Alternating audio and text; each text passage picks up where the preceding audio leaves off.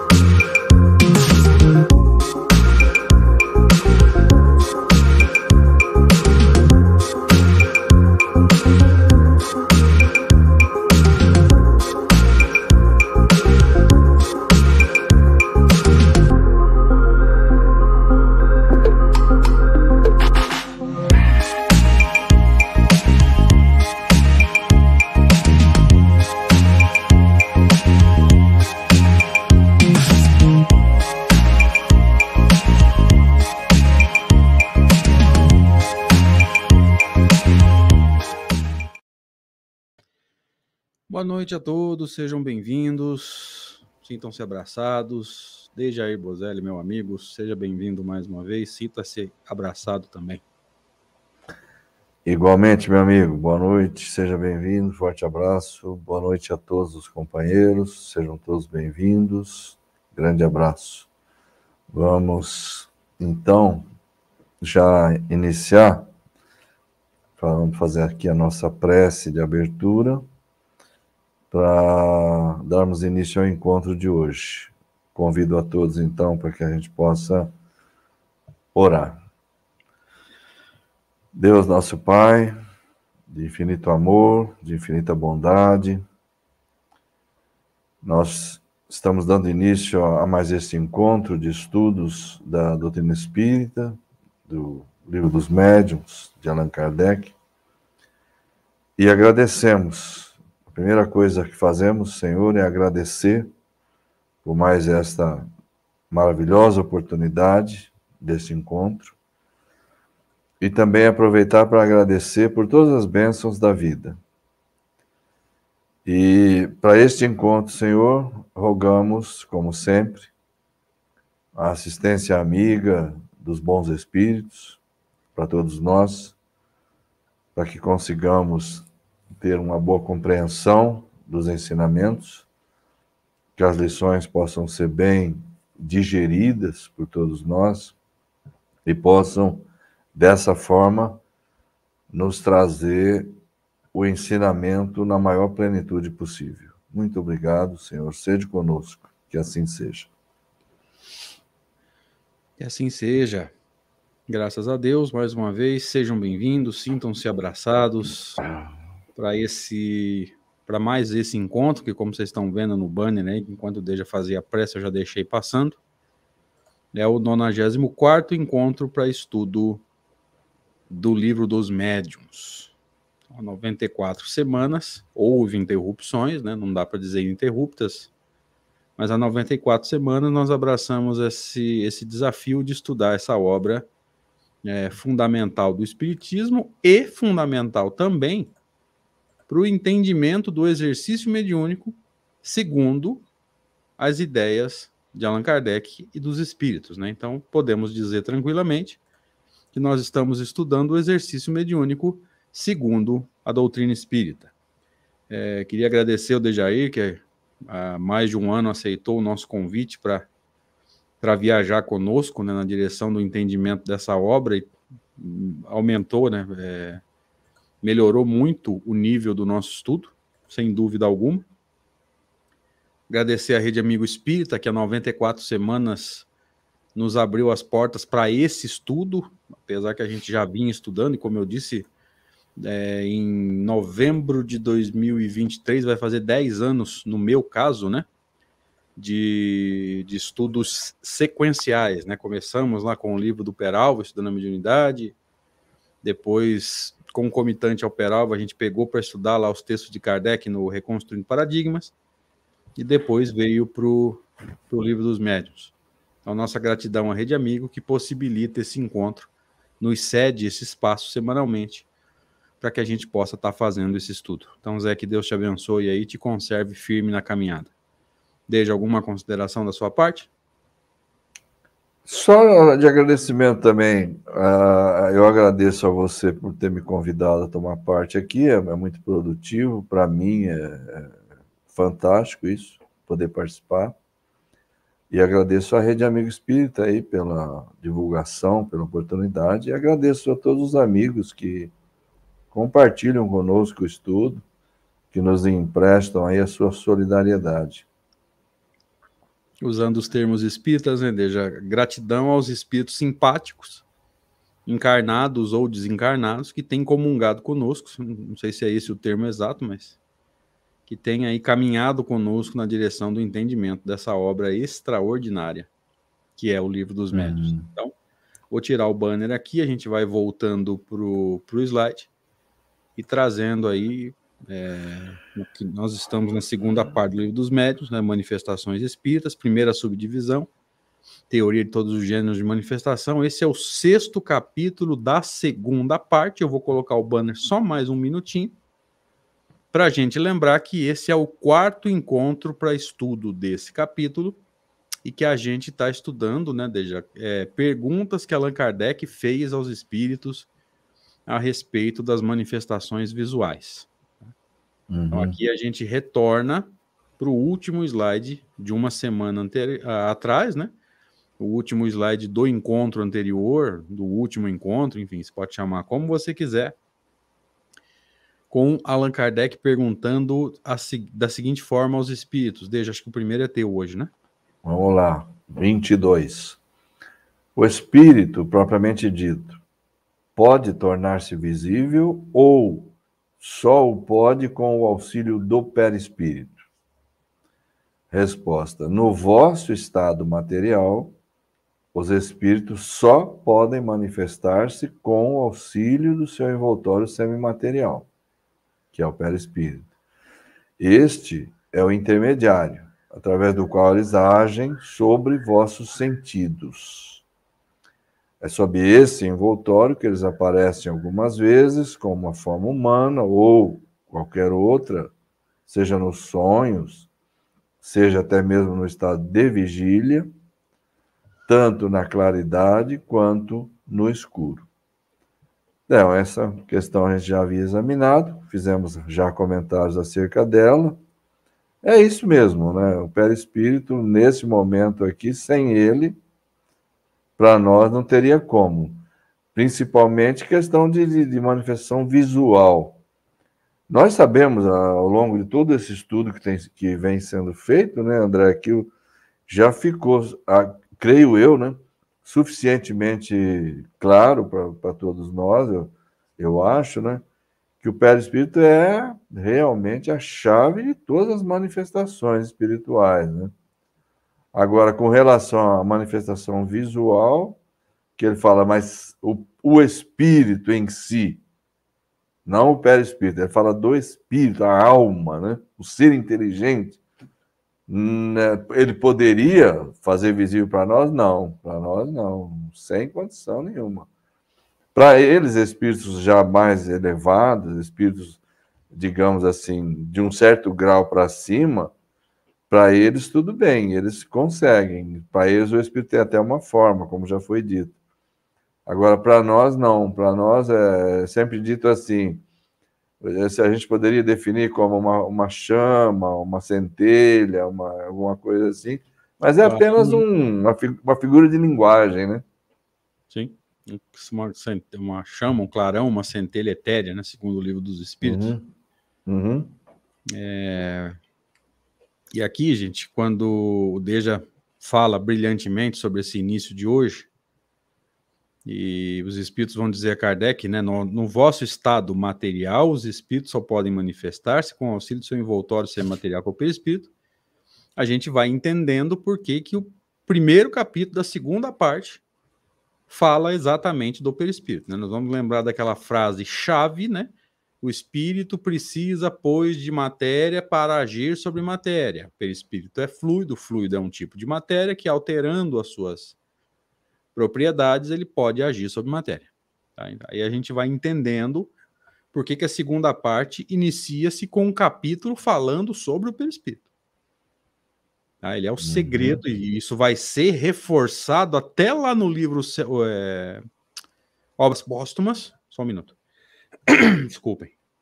Isso vai ser reforçado lá no livro Obras Póstumas, inclusive, que a chave de todas as manifestações é o perispírito. Sem entender a combinação fluídica e as alterações na, na, nas propriedades desses fluidos que o, o espírito atrai para si, lembra, né? Da definição de espírito de, de perispírito lá na Gênesis, né? Deixa um uhum. aglomerado de fluidos ao redor de, uma, de um foco de pensamento, um foco de inteligência que é a alma, né?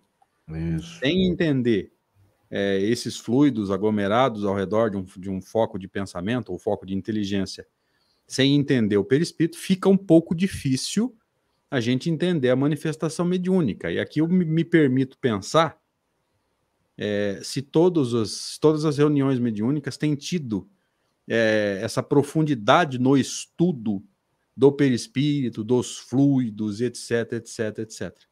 Será que se a gente perguntasse para os médiums que têm aí décadas de reunião mediúnica, se eles estão estudando fluido, estudando perispírito, estudando combinação, qual seria a resposta? Será que nós teríamos alguém respondendo? Não, eu estudei isso profundamente. Qual seria o percentual de médiums que, que teriam é, esse, essa profundidade no estudo desse fluido, desse perispírito, dessa combinação fluídica? E sem entender isso, é, um exercício mediúnico mais seguro, né? Mais, mais é... eu acho que seguro é o termo correto, é o termo que vai dar entender a, a ideia que eu quero passar. Fica um pouco complicado, não sei se você concorda. Deixa. Ah, é a base, né?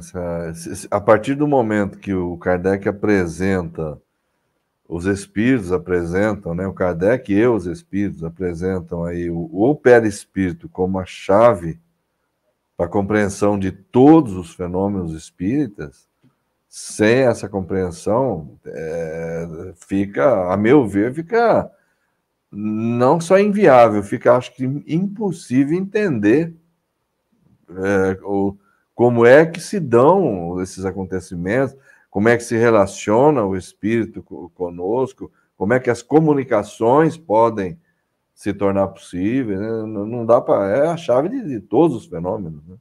E aí, só para complementar, deixa para a gente dar espaço à frente e entrar no trecho de hoje, é, nós acreditamos, né, nós fazemos coro com Allan Kardec ao dizer que quando o médium entende a comunicação, a coisa tende a fluir de forma muito mais tranquila, muito mais equilibrada, e ele passa a ter mais segurança e mais controle no processo. Tá? Então a gente é. acredita com Allan Kardec que esse entendimento profundo, essa, essa compreensão do fenômeno faz com que o fenômeno transcorra cada vez melhor, de forma cada vez mais equilibrada. Né? Então, o médium precisa entender o fenômeno para que ele possa exercer melhor a sua, sua faculdade, né? O, possa transcorrer de forma mais segura esse exercício mediúnico.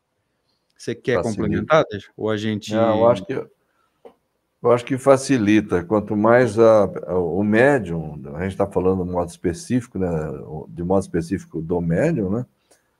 Mas é, vale para todos nós, de forma geral.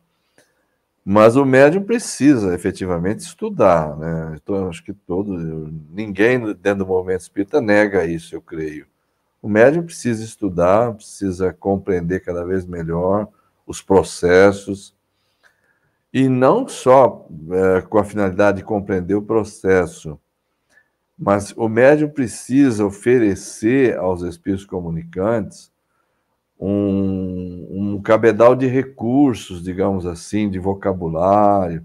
Então, quanto mais o médium estude, e, não, e aí não se trata apenas de estudar a doutrina espírita em si, é claro que isso é fundamental, mas também se trata de ler bons livros, ler boas literaturas, a fim de enriquecer o próprio vocabulário, é, porque o médium, sendo um instrumento da comunicação do espírito, um instrumento através do qual o espírito projeta o seu pensamento, projeta uma ideia, e a vestidura dessa ideia a gente sabe que cabe ao médium, né? Então, quanto mais ricos forem os materiais ofertados pelo médium, melhor será, mais eficaz, mais clara, mais rica será a comunicação que ele vai produzir, né? E aqui tem uma pergunta, Deja, porque a Ana Cristina pegou um trecho interessante aqui do texto. Ela pergunta assim: eu não sei por que cargas d'água eu, eu, eu aperto para aparecer a fala da pessoa e o, a plataforma trava para mim. Ela pegou um trecho do que nós lemos agora, né? Com uma forma humana ou qualquer outra. Qual seria essa outra forma? A forma que o espírito quiser. Você já ouviu falar que eh, espíritos foram vistos aí se parecendo com lobo, se parecendo com, com cobra? Tudo isso é possível. Tá? Não com quer asas, dizer que ele tem, né? com asas. Não quer dizer que ele tenha se transformado num lobo, mas ele pode ter aparência. Ele pode ter aparência. Tá? Aparência, ele, sim. Ele pode ter a aparência que ele quiser tá? inclusive de animais. Não quer dizer que ele tenha se tornado um animal, até porque, vamos parar para pensar. Ele tem a forma humana e acha que vai, ele assume a forma de um animal. Como o animal não tem consciência de si mesmo, Como é que ele poderia moldar o perispírito no formato original? Então, se, for, se não fosse só aparência, ele iria se transformar em um animal e nunca mais voltar. O que seria a retrogradação da alma. A perda da consciência de si mesmo. Tá? Então, é uhum. é óbvio que é só aparência, mas fica tranquilo para a gente entender que ele pode ter a aparência de um animal, perfeitamente possível, por causa de uma propriedade do, do fluido perispiritual que é citada nas é. obras fundamentais, inclusive chamada plasticidade, né? ou seja, o perispírito adapta-se, porque é fluídico, ao pensamento do espírito. Carlos Antônio nos lembra que morcego é muito possível, tá? Tranquilo até Sim. aqui, né? Tranquilo. Então vamos começar o trecho de hoje do, do estudo, que é a pergunta 23. Kardec pergunta assim: Poder-se-ia dizer que é pela condensação do fluido do perispírito que o espírito torna-se visível? Então, uma pergunta sobre o mecanismo do tornar-se visível. Tá? O que, que aconteceu com esse perispírito que, em condições normais, é, não é visível? Vamos nos lembrar disso, porque em vários pontos é dito isso. Em condições normais, não é visível, não é tangível. Se ele se fez visível, é porque houve uma alteração nessa nessa conformidade, nesse fluido, vamos dizer assim, vai, tá? E aí uhum. Kardec está perguntando, será que se eu usar o termo condensação, é, esse termo soa adequado? E vamos ver a resposta dos espíritos para Kardec. Ó.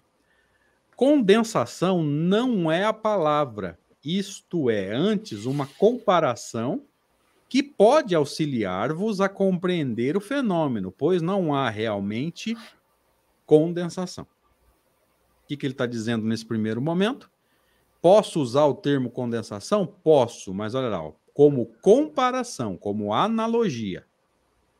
Porque duvido que haja um termo para explicar exatamente o que está acontecendo. Houve uma mudança na conformação e na, na propriedade do perispírito. Existe um termo para falar essa mudança? Não. Condensação é um termo é, genérico aí para tentar ajudar a gente a entender que, que, que transformação é essa. É mais ou menos isso, deixa?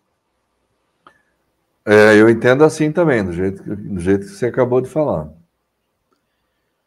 Aí vem um trecho grifado aqui, ó. Pela combinação dos fluidos, produz-se no perispírito uma disposição particular que não tem analogia para nós, para vós, desculpa, né, para nós encarnados, e que o torna perceptível. Ó, não tem analogia, tá?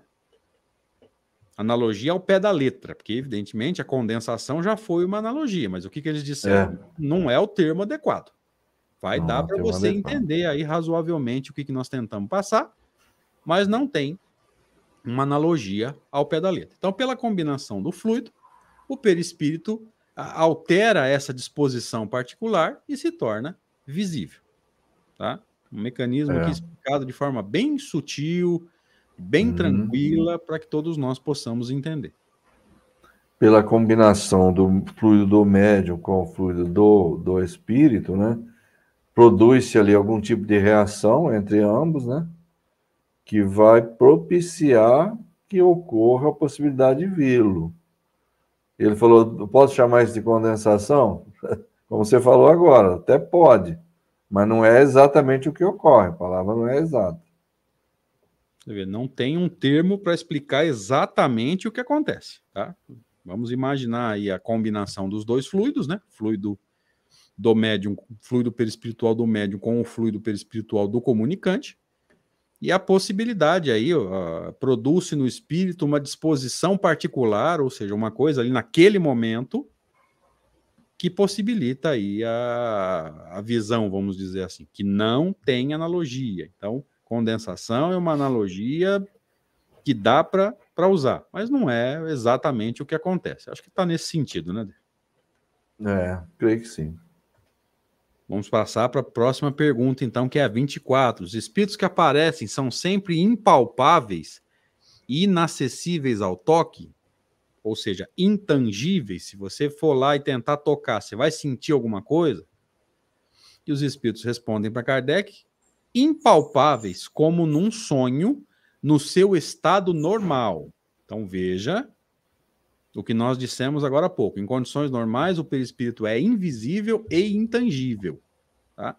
Se ele se fez tangível, é porque houve alguma forma de alteração que pode ser usado o termo condensação, termo não exato, mas para dar uma ideia, como foi dito na pergunta anterior. Todavia, eles podem produzir impressão ao tato, ou seja, impressão tátil, tá? Você sentir que tocou ou foi tocado por alguma coisa. Deixar vestígios de sua presença, que eu me lembrei desde aquelas experiências que foram feitas com os espíritos socando a mão em parafina fervendo. É. E depois é, desaparecendo, né, já que nós não vamos usar o termo é, materialização e desmaterialização, depois ele desaparece e fica lá aquela luva de parafina, que evidentemente não poderia ser é, usada por um, é, produzida por um encarnado, que é impossível o encarnado botar a mão naquela, naquela parafina fervendo, que ia queimar tudo a mão, né? E não ia conseguir tirar a mão depois também, depois, porque o, uma vez nós comentamos isso aqui, né? O, Foi, agora eu lembrei.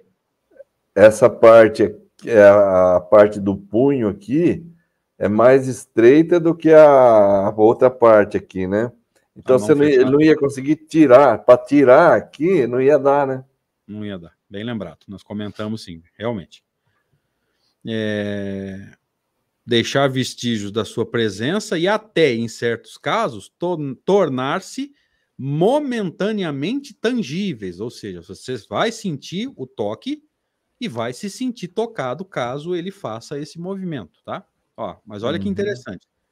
Tornar-se momentaneamente tangível. O que, que é por que momentaneamente? Porque em condições normais ele é intangível, tá? Então a tangibilidade é um estado momentâneo, tá? Que vai desaparecer, vamos deixar assim, vai deixar de acontecer em determinado momento. O que prova que entre eles, espíritos, e vós encarnados, existe matéria. Existe um tipo de matéria. Nós conhecemos como fluido, que, atraído para o foco de inteligência, como nós vimos há alguns instantes, forma o perispírito. Você quer fazer alguma forma de complemento, Deixa? É, não, me parece que é isso. Não tem mais nada a acrescentar, não. Então tá tranquilo. Vamos mandar? Vamos embora. 25 agora. Todo mundo tem aptidão para ver os espíritos? Deixa eu fazer só essa. Lembrei aqui agora, né? A numeração com o teu livro na mão não bate, né? Não, não bate. Aí onde você está no 25, aqui seria o 27 já, né? Ah, tá. Aquelas perguntas intermediárias, a tua edição é numerou diferente, né? É, ele, vai, ele foi numerando aqueles tracinhos. Onde aí tem tracinho, aqui ele foi pondo número, né? Foi, foi. Lembrei. Aí a coisa foi, é, foi ficando diferente, né? Porque todos são aptos a ver os espíritos. Ah, aí isso não muda nada, né? É, o sentido não mudou. Né? Não muda nada. Durante o sono, sim. Mas não no estado de vigília. No sono, a alma vê, sem intermediário. A alma vê, né? Sem intermediário. É, tá fora do corpo, né? É. Na vigília, ela se encontra sempre mais ou menos, né? Não é meia boca, de novo aí, né? Mas sempre para você. Incrível. É. Ela está mais influenciada pelos órgãos ou menos influenciada pelos órgãos na vigília. É por isso que as condições não são exatamente as mesmas para todos, né? Um vê de um jeito, outro vê de outro, outro não vai ver nada. Então, a gente sabe como é que isso aí é. Durante o sono é uma coisa, o espírito uh, em emancipação é natural que ele veja outros espíritos. E mesmo assim pode não ver também, né? Já vimos uma pergunta aí anterior que falava que, que podia acontecer de não ver também. Mas em geral vai ver, né? No, em regra geral vai ver. É geral, né? Ah, é, agora no, no, acordado, ver espírito, aí, aí é uma coisa mais excepcional, né? Sim. E aqui é bom a gente é, também situar, né, desde ó, sempre mais ou menos influenciada pelos órgãos. Quanto mais influenciada pelos órgãos, evidentemente órgãos físicos, menos uhum. ele vê. Menos ver. Quanto mais preso ao corpo e quanto mais dependente dos olhos, eu ia falar olhos físicos, mas eu ia induzir os amigos a um erro, né? Não existem olhos que é. não sejam físicos, tá, gente? O espírito vê pelo seu todo. Nós, encarnados, estamos limitados, a nossa visão está limitada aos órgãos. Por exemplo, é. a visão limitada aos olhos, né? Se o olho falhar, inclusive, nós não vamos ver nada. O, o espírito vê por todo o ser. Está na questão 257 do livro dos Espíritos, se eu não estiver enganado no número aqui, naquele texto. Então, quanto mais influenciada pelos órgãos, menos ele vê. Então, quanto mais grudado no corpo e mais dependente da visão, menos ele vê. Veja que é inversamente proporcional. Quanto maior uhum. a dependência do órgão, menor a visão espiritual e vice-versa. Tá? Os amigos deem um retorno para a gente se ficou claro isso. Podemos seguir? Que, aliás, ah, tá, que, aliás André, só um comentáriozinho a mais essa questão mais ou menos influenciada pelos órgãos vai afetar, de um modo geral, a, a faculdade mediúnica, de, seja ela qual for. De um modo geral, é isso. É, no todo. O né? perispírito, é. Não, não apenas. O, o, o perispírito, quanto mais facilidade ele tenha nesse desprendimento, nessa expansibilidade, digamos assim, mas é, habilita a função mediúnica, seja ela qual for, né? Porque as coisas se passam pelo canal perispiritual, né? Que é o meio de comunicação perispírito do desencarnado com o do encarnado. Se é para transmitir uma mensagem, dizer alguma coisa, transmitir um pensamento, esse é o, é o fio condutor, digamos assim, né? Então, o que faz com que o médium seja médium é basicamente essa disposição orgânica, que o Kardec chama assim, várias vezes, né? O organismo, depende do organismo, é uma disposição orgânica, é uma faculdade orgânica, tal, tá? exatamente diz respeito a essa esse modo de acoplamento do perispírito ao corpo. Quanto mais estreita seja essa ligação, menos percepção haverá do mundo extrafísico, que deve ser o meu caso. Né? Meu também. Então, vamos lá, vamos em frente. Vamos para 26, uhum. então. A que se deve a faculdade de ver os espíritos durante a vigília? É, ele ainda vai um pouco além aí nessa pergunta, né? Primeiro pergunta, todo mundo tem? Não, todo mundo não, porque tem esse problema assim assim. A que se deve, então, essa faculdade de ver?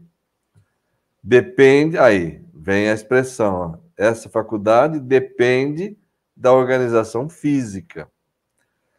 Essa expressão tem sido muitas vezes é, mal compreendida pelas pessoas.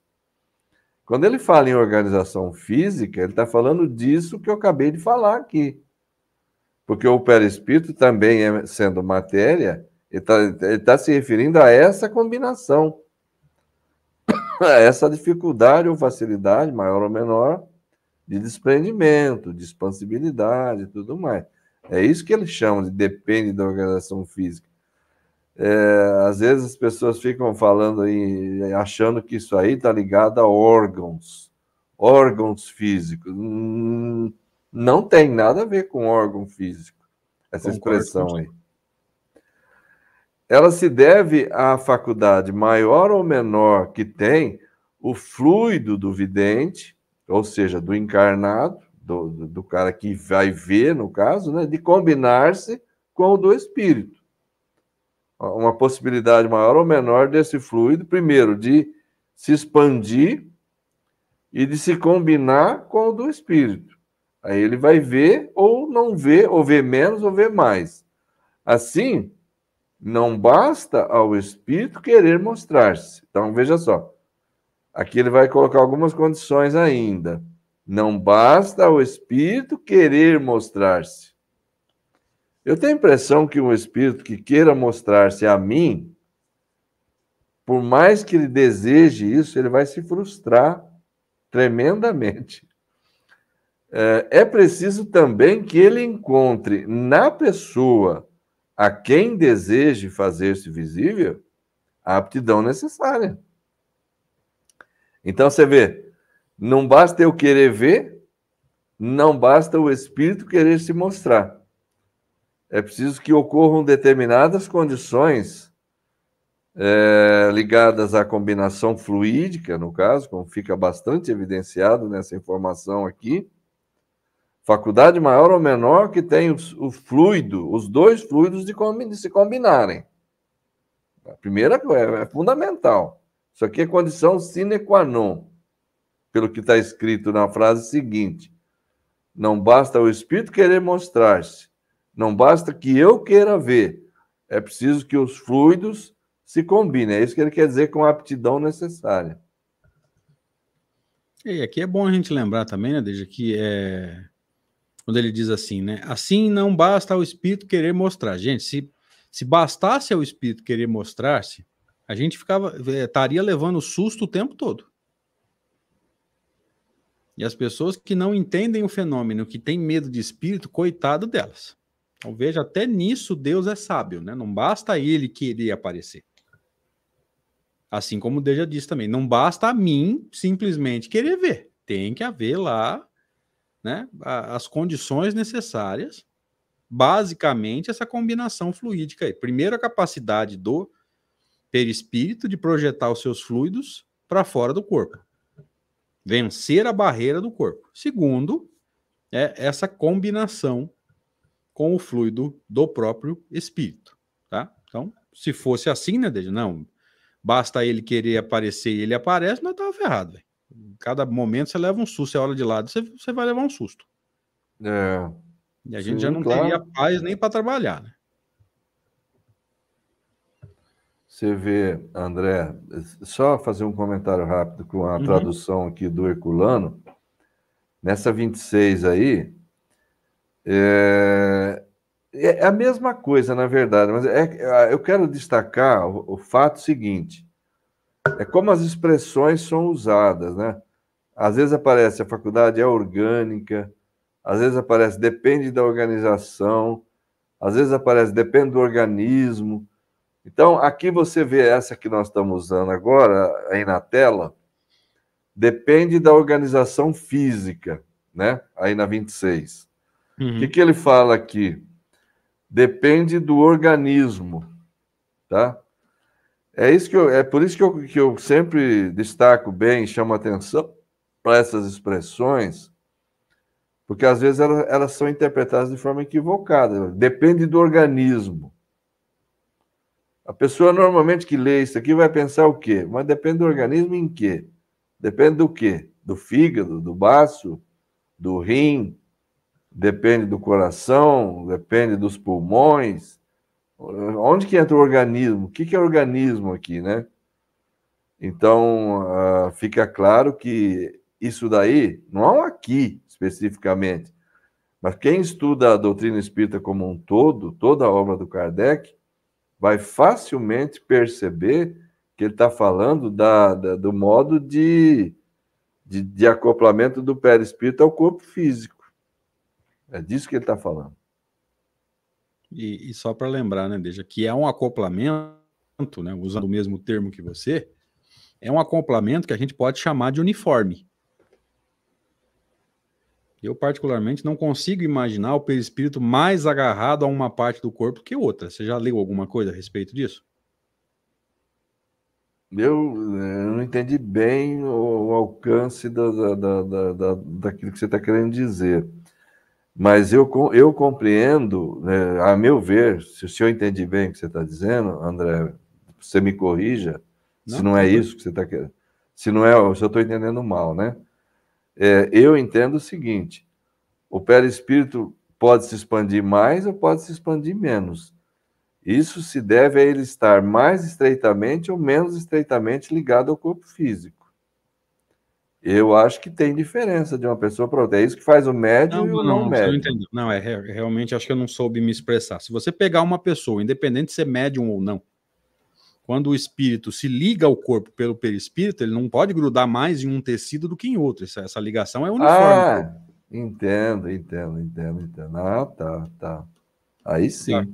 Eu acho que eu não soube, não soube me expressar do jeito que eu precisava. É, não, concordo, concordo inteiramente. É porque senão vão pensar, né? Mas, pro, no, no, no, no, no alcoólatra é, gruda mais no fígado, no, no, quem come demais é no estômago. Nós não vimos isso, nada disso em Kardec. Não, não, não, não, não. Isso, nesse aspecto, não. A Ana Cristina pergunta aqui, e essa pergunta vai ficar muito boa de responder quando a gente sair das perguntas e entrar no ensaio teórico de Kardec. Hum. Existe diferença entre aparição e visão? Sim. São dois fenômenos distintos. Foi Kardec que usou esses dois termos ou foram os tradutores? Esses termos são de Kardec. Visão ou vidência é mais ou menos a mesma coisa, ou seja, uma faculdade psíquica. Só os médiums videntes vêm. Uhum. Aparição é um fenômeno físico. Se aparecer no ambiente para 100 pessoas, as 100 pessoas enxergam, as 100 pessoas vão ver. Tá? Basicamente, Ana, é isso. Mas quando a gente entrar na, na segunda parte do capítulo, no ensaio teórico de Kardec sobre a, as manifestações visuais, vai ficar mais claro isso, tá? Agora nas perguntas, a gente até comentava isso, né, Deixa? Uhum. É, nas perguntas, tem hora que você não sabe que fenômeno que está sendo descrito, se é o da vidência, se é o da aparição. Então a gente comenta o que está ali é. no texto. Mas fica, pelo menos para mim, ainda fica meio confuso. Quando nós entrarmos é. no texto de Kardec um pouco mais à frente, vai ficar bem mais claro isso. É, sim, eu também penso assim. Acho que vai melhorar mais. A facilidade do entendimento vai ficar maior.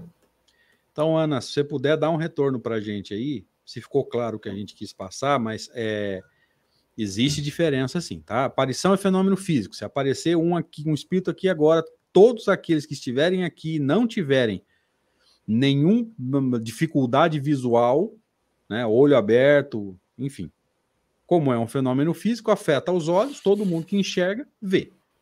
A vidência é um fenômeno psíquico, vamos dizer assim, vai. Só o médium vidente vê. Tá? Tranquilo? Dá um retorno aí pra gente, se você puder. Seguimos, Deja? Bom, vamos lá. Esse é meu, né? Uhum. Aqueles tracinhos lá que na tua na tua edição aí é, tá, estão enumerados, né? É, algumas estão. Essa, por exemplo, está. Foi por 29 já aqui. É, aqui seria o. Se fosse para numerar, seria. Bom, apesar que teria que numerar as outras também, né? Ah, é, não dá. Aqui você poderia chamar de 26A, mas tudo bem, não tem problema. O importante é que o texto é o mesmo e a ordem é a mesma, né? A numeração mudou, mas a gente consegue se entender. Essa faculdade pode desenvolver-se pelo exercício? E os espíritos respondem que ela o pode, como todas as outras faculdades. E aqui, gente, é bom a gente entender que não é só faculdade mediúnica, tá? Faculdades, capacidades, todas elas são possíveis de serem desenvolvidas pelo exercício, ou seja, quanto mais você treina, melhor você fica, tá? Mas é uma daquelas cujo desenvolvimento natural é melhor aguardar, ou seja, deixa a coisa acontecer, vai estudando, vai deixando acontecer, do que provocar pelo risco de sobreexcitar a imaginação. A gente fazer só uma uhum. um comentário linguístico aqui, tá? O sobreexcitar, vocês estão vendo com, com um tracinho, né, entre as duas letras E, foi Ctrl C, Ctrl V da edição que nós estamos usando. Caso haja um erro de português aí, é da tradução que é anterior àquela reforma ortográfica de 2009, se eu não estiver enganado. Tá? É. Então, caso esteja errado, eu fiz aí textualmente, né, Ctrl C, Ctrl V, literalmente, da tradução que nós escolhemos e que vocês vão se lembrar que nós citamos, né, no, no começo, no primeiro, cap, no primeiro encontro de cada capítulo, a gente cita é, quem é a tradução, ou de quem é a tradução que nós estamos usando. Então, se houver erro aqui, vocês nos perdoem, por favor. Eu não corrigi, eu copiei e colei, tá? Então, olha que interessante. É, mas é uma daquelas, daquelas faculdades, cujo desenvolvimento é natural, é melhor aguardar, do que provocar pelo risco de sobreexcitar a imaginação. E isso acontece muito. A pessoa está com a imaginação aflorada e acha que está vendo, às vezes está até naquele estado é, emocional mais complicado, é, nas crises de ansiedade e acha que está vendo coisa por aí, na verdade ela está com a imaginação, desculpem a brincadeira, cantando pneu, né, Deixa? É, pode ser. Ainda sobre o sobre excitar aí o, a questão da ortografia, as duas traduções que eu tenho em mãos aqui usaram, preferiram usar superexcitar. É, eu acho que foi até uma manobra para não ficar na dúvida, é. né? Troca de é, palavras. Para não, ter, é, não ter problema. É, nós vamos, vamos marcar a nossa reunião para sexta ou para sábado? Né? Aí o cara fala, mas sexta com X, eu, não, então marca para sábado. Marca para sábado, né? Eu não sei, eu não sei escrever 60, eu faço dois cheques de 30, né? não, essa é velha já. Essa, mas é boa.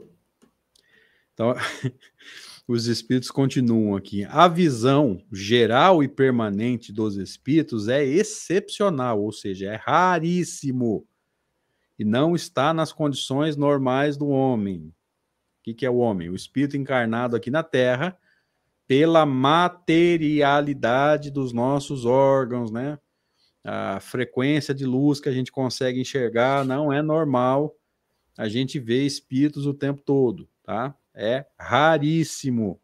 Então, como nós falamos no encontro passado, cuidado se você vê alguém ou encontrar alguém que fala que vê o tempo todo. Toma cuidado, porque isso é raríssimo. Embora não seja impossível, é muito difícil, tá? E aí nós chegamos naquele texto que a gente vem mencionando aí anteriormente, né, advertindo. É, exatamente o que você acabou de falar aí, a gente tem né, ó, essa faculdade geral e permanente de ver é raríssima. A gente tem falado isso, falado, vai aparecer, em algum lugar está escrito isso. Apareceu, chegou aí. Importante, né, Porque aí a gente tem fonte, né, para falar, para explicar para todo mundo, né? Não é opinião pessoal nossa, tá aí no texto, os amigos estão vendo, tá? É raríssimo, cuidado. Pode ser sobre excitação ou super excitação. Muita gente aqui está nos ajudando, inclusive, deixa.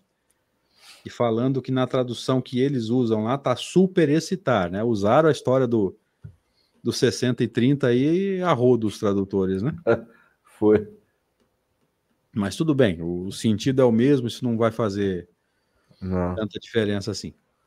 É, o sobre excitar, André, tem a presença do hífen ali, tem uma regra que fala quando a, a, a, primeira palavra termina com a mesma vogal que começa a segunda, você tem que usar o hífen, né? Então a escrita aqui está correta, né? Eu acredito que sim. É, porque o que, que eu pensei aqui? Vai que essa tradução foi feita desde antes de 2009, que foi quando aconteceu aquela reforma ortográfica, Uhum. E às vezes a, a editora não fez a, a correção, enfim. Né? Por isso que não, eu joguei a informação ser. aí para a gente ficar atento, né? Mas, vamos lá. Mas é uma questão linguística, né? Uma questão de, de, é. de, de, escrita também. Nesse momento nem, nem seria tão importante, mas como a gente sabe que sempre tem alguém mais detalhista, né? Achei legal tocar no assunto. Muito Seguimos? bom. Vamos lá. 27 agora.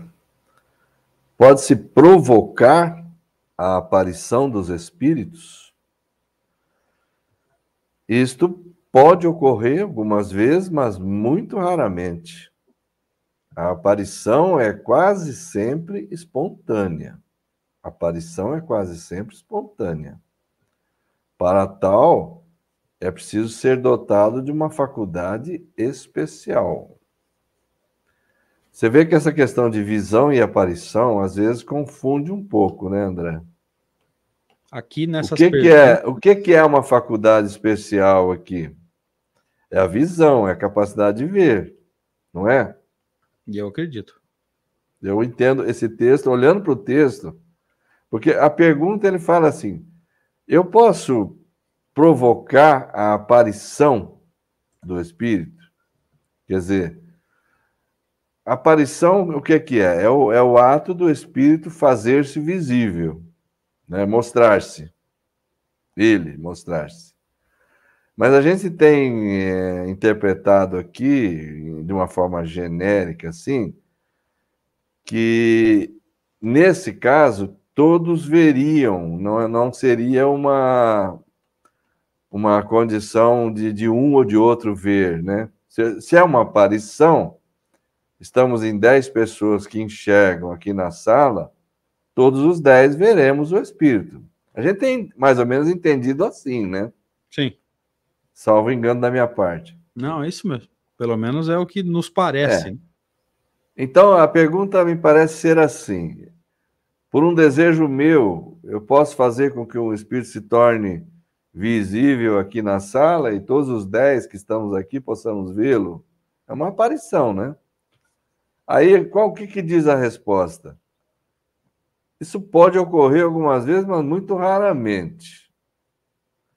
A aparição é quase sempre espontânea, ou seja, ele aparece se ele quer. É, vai depender mais da iniciativa dele. Sim. Do que eu do que eu pedir ou ele aparecer por um desejo meu.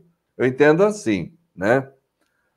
Mas no complemento da, da resposta, o texto deriva para um outro lado. Ele fala: para tal, ou seja, para isso, é preciso ser dotado de uma faculdade especial. Aí já me confundi um pouco. Para isso, o quê?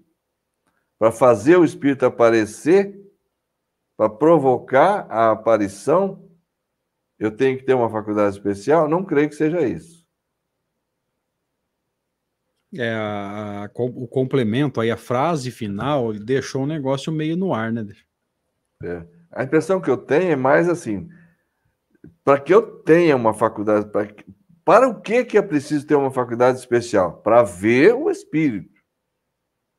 Aí sim.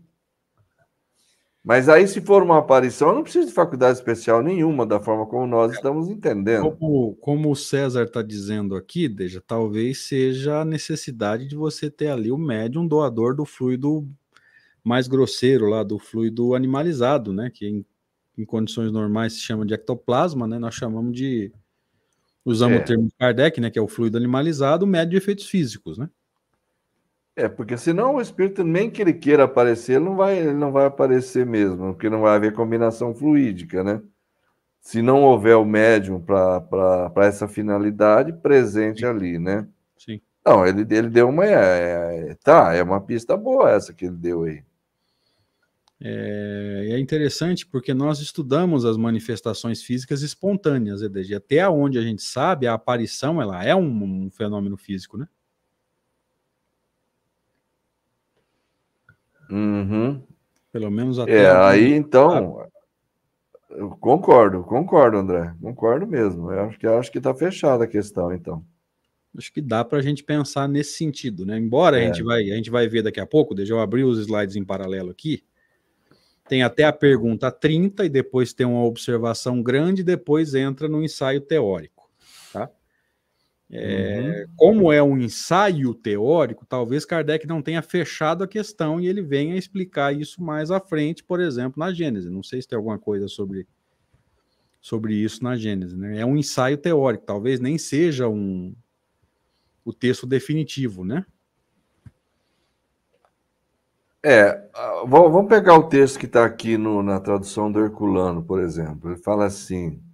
Essa, essa, essa parte final da frase aí que a gente está discutindo, uhum. ele fala assim: uh, para provocá-la é necessário que se possua uma faculdade especial. Então, é exatamente o que a gente havia entendido. Posso provocar a aparição do espírito? Eu tenho que ser para isso um médium de efeitos físicos, né? Por isso que ele fala, é preciso ser dotado de uma faculdade especial. Sim. Aí, é. acho que fecha dessa forma, né? Eu acho que é o que faz mais sentido, pelo menos. Né? É. É interessante discutir no detalhe, assim, mas é isso Sim. aí mesmo. É, a impressão que nos dá, ou pelo menos a, a resposta, assim, que me parece mais coerente, está nesse sentido, né? Seguimos? Uhum. Será que a gente consegue, desde aí até o final, lá na pergunta 30 e a, e a observação de Kardec, para depois, e no, no próximo estudo a gente entra no, no texto é, da, da, do ensaio teórico, porque aí a gente não vamos, corta no é. meio, nenhum nem outro, né? Vamos tentar, vamos tentar.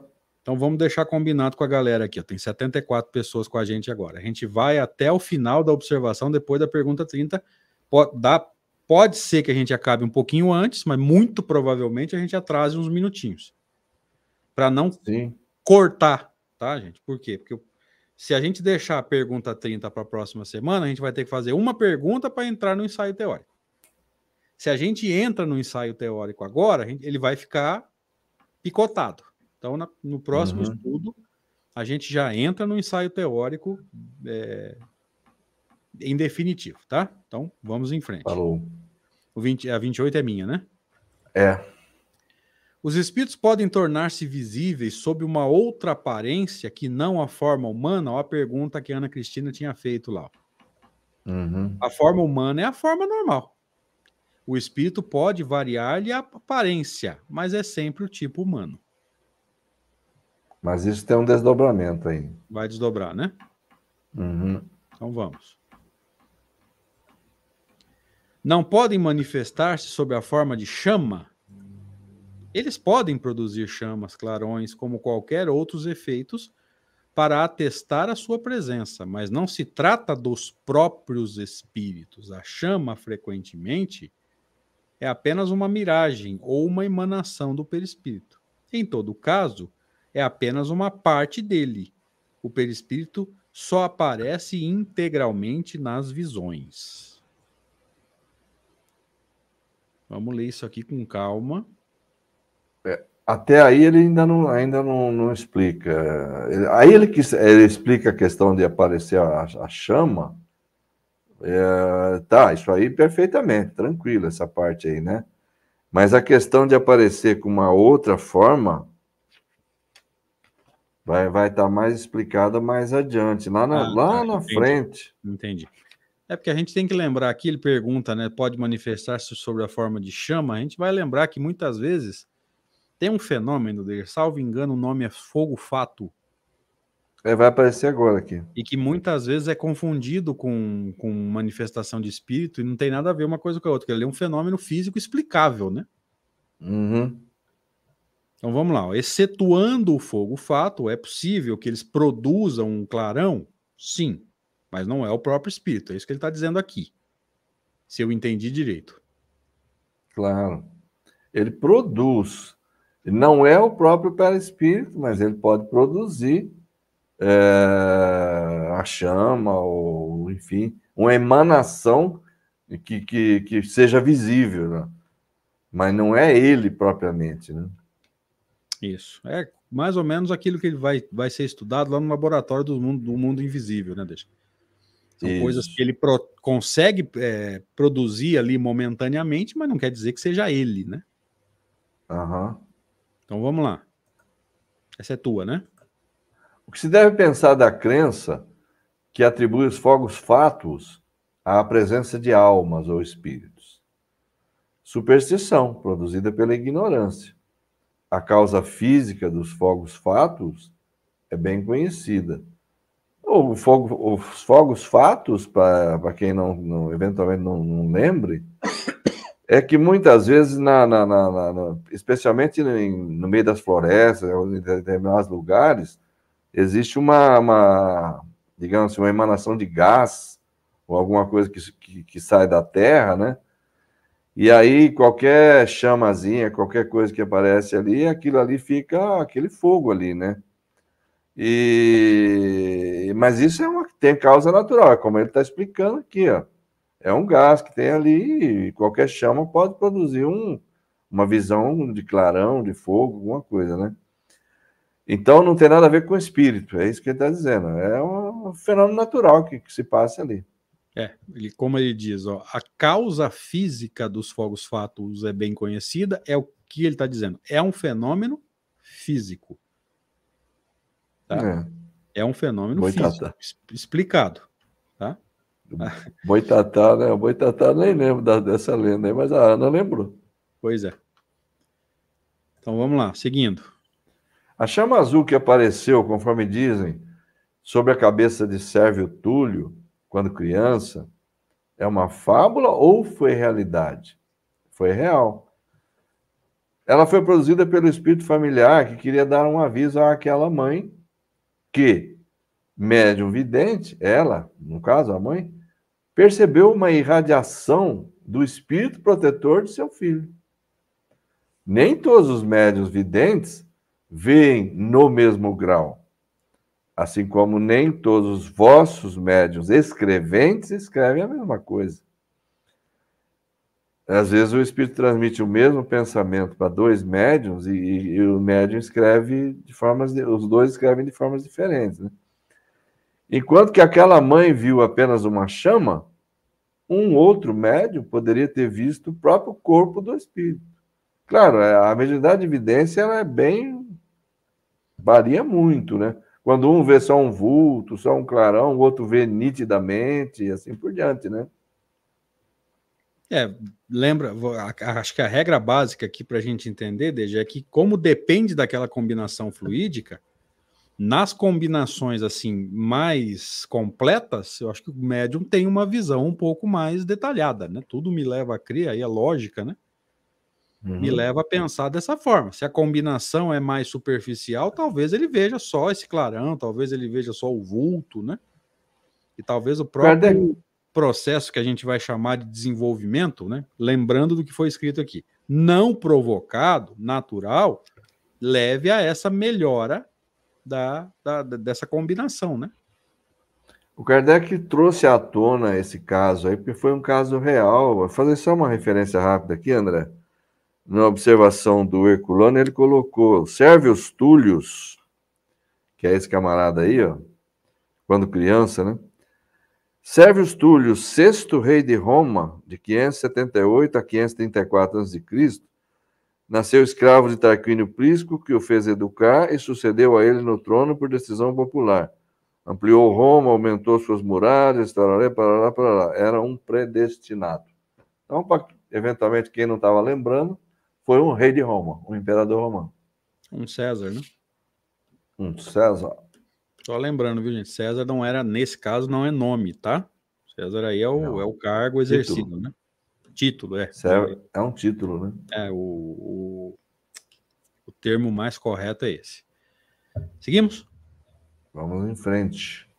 Aí dá para terminar sem atrasar muito, apesar que o, a, a observação depois é grande. Uhum. Os espíritos poderiam apresentar-se sobre a forma de animais. Isso aí. É o complemento que você falou. Uhum. Isto pode acontecer. Então é possível? Sim. Porém, sempre apenas os espíritos muito inferiores tomam essas aparências. Aqui é uma regra, tá? Em todo caso, seria somente uma aparência momentânea, como nós comentamos. Gente. Ah, ele se tornou Sim. um lobo. O lobo não tem consciência de si mesmo? Não. Como é que ele vai voltar para a forma humana depois? Se o lobo não pensa. Tá? Então, aparência momentânea. Pois seria absurdo acreditar que qualquer animal verdadeiro pudesse ser a encarnação de um espírito. Os animais sempre são apenas animais e nada além disso. Então, é possível, pergunta que a Ana Cristina tinha feito lá atrás, né? É, quando o texto falava de uma outra forma, é possível a forma de animal? É, momentâneo, mas é possível. Aparência, aparência, o espírito toma a aparência que ele quiser. E só aparência, tá? Uhum. Porque é, tomar a forma de um animal e passar a se comportar como um animal seria retrogradação da alma, tá? Ah, não. Não, não. Aí não. A Ana faz uma pergunta boa aqui dele. Você lembra ter lido alguma coisa? É, o espírito não tem uma propriedade luminosa que se acentua com a sua evolução? Eu vejo alguns é. livros falando isso. Em Kardec, eu não me lembro ter lido. Se eu estiver enganado, vocês podem me corrigir. É, é uma voz corrente, mais ou menos corrente, dentro do movimento espírita, é isso? Não me lembro de ter lido em Kardec que o perispírito possa ter essa propriedade luminosa em maior ou menor grau em função da evolução. Não me lembro de ter lido. Mas é, é mais ou menos uma voz corrente dentro do movimento, né? A expressão espíritos de luz, né? Espíritos não sei o quê, com toda a sua luminosidade, que não sei o quê. A gente vê lá no, no, no Evangelho aquela imagem de Jesus na transfiguração, Sim. né? Que suas vestes se tornaram resplandecentes e não sei das quantas, tá, tá, tá. É possível, eu acredito que tenha, possa ter algo de, de, de verdadeiro, sim, nisso daí, que se acentue com a evolução, esse caráter luminoso. No entanto, isso não implica dizer que o espírito esteja sempre se apresentando dessa forma, não. Eu acho que ele se apresenta assim quando ele quer. Se ele achar que, que é cabível, que é oportuno, às vezes para demonstrar, para evidenciar o grau de evolução dele, mostrar o grau de, de, de adiantamento, enfim, sei lá. Aqui eu vou falar por mim, veja, é uma opinião pessoal. Eu acho que ele até consegue produzir uma luminosidade como é uma das propriedades do perispírito, mas não vejo isso como uma coisa permanente. Não, também não. E vamos nos lembrar que Zalmino Zimmermann, num, num tratado sobre o perispírito, onde eu já vou me posicionar aqui, onde tem muita coisa que o Zalmino pegou muito mais de André Luiz do que de Kardec, ele vai falar em 16, 16 ou 17 propriedades do perispírito, que o livro foi atualizado. Uma, uma, uma versão que eu via muito tempo atrás tinha 16, aí eu comprei uma tinha, já tinha mais, enfim. E o Zalmino vai falar em uma propriedade chamada luminosidade. Tá? Mas é, é, fato que em muitos momentos o Zalmino se apegou muito mais a André Luiz do que em Kardec. Tá? E trouxe para o livro dele aquelas partes da obra de André Luiz que não batem com Kardec, inclusive. Então a, a luminosidade aí tem que ser estudada de uma forma um pouco mais, né?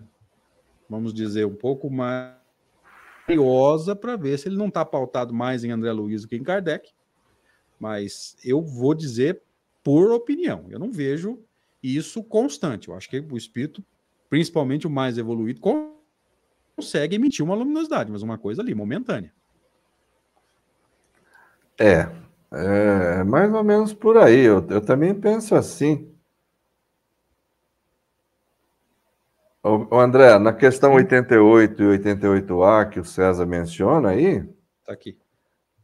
Ele pergunta: o espírito tem uma forma determinada, limitada, tal? Para vós, não. Ele está falando do espírito propriamente dito, não do perispírito, né? Para vós, não, para nós, sim. Lembra que nós comentamos isso, né? O espírito é, se quiseres, uma chama, um clarão, uma centelha etérea, que é aquela definição que você deu. Aí vem uma subquestão: essa chama ou centelha tem cor? Tem uma coloração que para vós vai do colorido escuro ao opaco a uma cor brilhante, e opaco a uma cor brilhante, conforme o espírito seja mais ou menos puro. Representa-se de ordinários gênios com uma chama ou estrela na fonte, é uma alegoria tal. Então, tá, ok. É, é, existe uma coloração uh, do espírito propriamente dito, está falando aqui, né? Não está falando nem do, do, do perispírito, né? Tem que atentar para esse detalhe também, deixa. Concordo contigo. Então vamos lá, vamos entrar na observação para a gente poder encerrar, que a gente já passou até um pouco da hora. Essa observação aqui a gente faz agora, e no próximo encontro a gente entra no ensaio teórico, aqui é Kardec é, já Aí trazendo sim. as impressões dele, né? Essa é minha ou Observação. É minha? é minha agora. Vamos fechar com. Se a garganta deixar aqui. Quer que Observação. Vá? Não, acho que dá. Qualquer coisa você entra. Beleza, só a superstição, só a superstição pode fazer acreditar que certos animais são animados por espíritos. É preciso uma imaginação muito complacente ou muito impressionada para ver algo de sobrenatural nas circunstâncias um pouco estranhas nas quais eles se apresentam algumas vezes. Mas frequentemente o medo faz com que se veja o que não existe. E isso é verdade mesmo.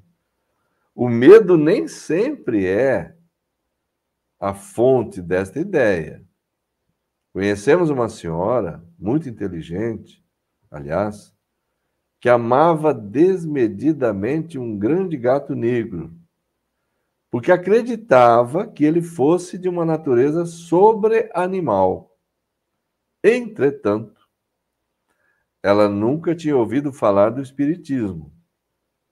Se ela o tivesse conhecido, ele a teria feito, ele, o Espiritismo, a teria feito compreender o ridículo da causa de sua predileção. Ela achava que era um gato sobre, sobre não é nem sobre humano, é sobre gato, né? sobre é. animal. É, compreender o ridículo da causa de sua predileção, que ela achava que era isso, provando-lhe a impossibilidade de semelhante metamorfose. É, tem muita, muito de, de superstição e muito de crenças equivocadas, crenças orientais que existem, muitas, e que muitas vezes se confundem com aquilo que a doutrina espírita ensina, por falta de estudo da doutrina espírita. Então, você tem determinadas crenças associadas à ideia da reencarnação, por exemplo, que são observadas em determinadas crenças orientais e que destoam inteiramente do, do, do modelo reencarnacionista espírita, né? Se a pessoa não estudou, ela confunde tudo. A gente vê as pessoas às vezes fazerem isso até de forma proposital, né? Ah, vocês, vocês falam que, que o espírito pode encarnar como árvore, que o espírito pode reencarnar como animal. Nós não falamos nada disso, o espiritismo não fala nada disso. Mas tem crenças orientais que veem essa possibilidade na reencarnação. Né? Vamos plantar bastante árvore, porque tem muito espírito no mundo espiritual precisando reencarnar, sabe essas coisas? Tem muito uhum. disso. É, vamos nos lembrar, né, desde que a, a gama de crenças espiritualistas, elas não se limitam ao espiritismo, né? Tem muita crença espiritualista, cada uma vê de um jeito, muitas vezes pautada, é. inclusive, num líder espiritual, que pode ou não ser médium, às vezes pautado numa figura espiritual, né, num, num guru desencarnado, e, é, e aí a gente vai lembrar da importância do estudo daquele texto de Kardec chamado Controle Universal do Ensino dos Espíritos. Gente, a maioria das seitas espiritualistas se pauta na ideia de alguém. A doutrina espírita é. não se pauta na ideia de ninguém, tá? É um todo coletivo, filtrado. Muitos amigos aqui têm acompanhado a nossa uhum. tentativa de estudar o controle universal do ensino dos espíritos lá, e a gente bate muito nisso. O doutrina espírita não é nem da cabeça do próprio Kardec. E se vocês estão acompanhando os estudos, vocês já perceberam que muitas vezes Kardec tinha uma ideia e os espíritos mostraram uma história completamente diferente. Aquilo ali não é da cabeça de ninguém, nem encarnado, nem desencarnado. Tá? Agora, por que, que nós estamos falando isso, gente? Ó, tudo isso que foi falado aqui nessa nessa observação vem de crenças espiritualistas que nem sempre, no caso aqui do que foi citado nesse texto, não, não tem confirmação nenhuma pela doutrina espírita. O próprio exemplo da metempsicose é típico. Tá? Podemos é, reencarnar em corpos animais? Isso é um absurdo. Tá? Porque depois que você atinge um grau de desenvolvimento, você precisa de um corpo adequado para poder é, desenvolver os seus potenciais. Tá? Então, nós não podemos uhum. reencarnar em corpos de animais. Gente. Não tem fundamento para a doutrina espírita. Para muitas ideias espiritualistas, pode ter. Para nós espíritas, não. Então, não vamos confundir as coisas. Né? Ah, seria retrogradação, né? Eu me lembro do grande Richard Simonetti, André, nessa ideia que eu falei agora, reencarnar como árvore, ele falou, aí não era nem reencarnar, ele falava assim, aí seria reenvegetar. Já que você está brincando com o termo reencarnação, eu vou lembrar do nosso querido amigo Alcântara, né? Quando ele dizia que muita gente era tão metida a besta que ele não desencarna, ele desembesta, né? deixa de ser besta quando, quando morre. Né? Você lembra disso? Lembro. Falava muito isso. Pois é. Encerramos? Encerramos. Passamos um pouco da hora, inclusive. Os amigos nos perdoem, por favor, mas é, né, foi, nós mas combinamos bom. assim. Semana que vem a gente volta, então, nesse uhum. ensaio teórico, e aí a gente vai começar a ver as ideias de Kardec, ou seja, tudo que foi perguntado ali, a filtragem do codificador. Quer fazer Correto. aí as suas considerações, deixa? Perfeito, mas é, alongamos um pouquinho, mas ficou de bom tamanho, porque agora a gente já volta direto naquele assunto do ensaio teórico. É, concordo. Ok, moçada, muito obrigado a todos, obrigado aí pelas participações, obrigado por estarem conosco, pelo afeto. Obrigado, André, por ter me convidado, a gente fazer junto aqui, sempre muito bom. E boa semana a todos e até sábado. Valeu, gente. Obrigado pela presença, obrigado pelo carinho de sempre, pelas perguntas, participações. É, obrigado, Rede Amigo Espírita, pela possibilidade de estarmos aqui. Eu nunca esqueço, né? Tento não esquecer de agradecer o Zé por abrir essa, essa possibilidade para a gente aí. Valeu, gente. Boa semana, Deus abençoe. E até sábado para aqueles que estiverem conosco no estudo da Revista Espírita. Valeu!